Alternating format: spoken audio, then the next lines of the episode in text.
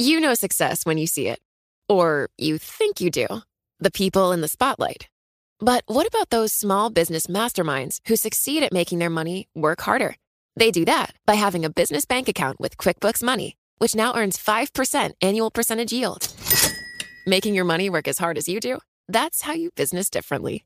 Learn more about QuickBooks Money at quickbooks.com slash 5APY. Banking services provided by Green Dot Bank, member FDIC. Only funds and envelopes earn APY. APY can change at any time. Collaborate for a greener future at the Bloomberg Green Festival, a groundbreaking celebration of the thinkers, doers, and innovators leading the way. From design and culture to technology, science, and entertainment. Hear from inspirational speakers and immerse yourself in climate solutions. July 10th through 13th in Seattle. Title sponsor Amazon. Official airline Alaska Airlines. Get 20% off using promo code radio20 at bloomberglive.com slash green festival. Le entregamos todo lo que necesita saber para comenzar el día. Esto es Bloomberg Daybreak para los que escuchan en América Latina y el resto del mundo. Buenos días y bienvenido a Daybreak en español. Es 11 de noviembre de 2021, soy Eduardo Thompson y estas son las principales noticias. Los futuros en Wall Street y las acciones europeas suben mientras que Asia cerró sin cambios. Los bonos del Tesoro no cotizan hoy por feriado en Estados Unidos. El dólar sube, el crudo retrocede y el Bitcoin se recupera tras una baja del 5% ayer. Tras toda la polémica por su encuesta en Twitter, Elon Musk vendió unos 5 mil millones de dólares en acciones de Tesla. Es su primera venta desde 2016. Vendió 1.100 millones de dólares el lunes para pagar impuestos sobre opciones de acciones y siguió vendiendo los dos días siguientes.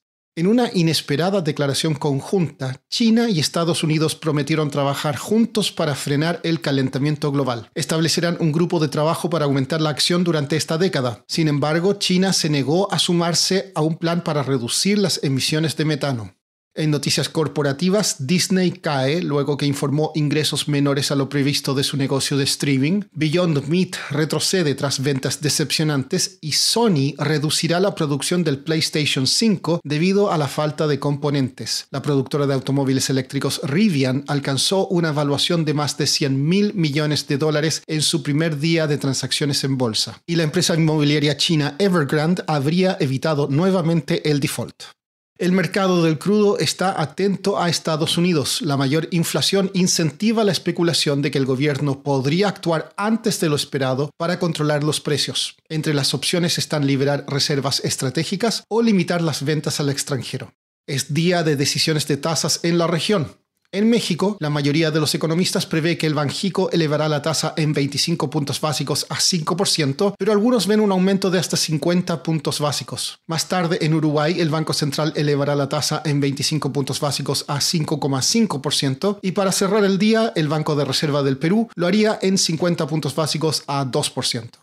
En cuanto a datos macroeconómicos, la producción industrial de México en septiembre bajó un 1,4% mes a mes, peor a lo previsto, mientras que las ventas minoristas de Brasil en el mismo periodo retrocedieron 1,3% frente al mes anterior, también por debajo del consenso. Más tarde tendremos ventas minoristas en Colombia e inflación de Argentina. Volviendo a México, el estado de Baja California ha registrado un aumento récord en los casos de COVID-19 justo tras abrir la frontera con Estados Unidos. Andrea Navarro es periodista de Bloomberg News en Ciudad de México y escribió un artículo al respecto. Pues estamos viendo que Baja California está experimentando la ola más grande de COVID que ha tenido en términos de nuevos casos. Em, las olas que tuvo el año pasado y a principio de este año no llegaron a lo que se está viendo ahora.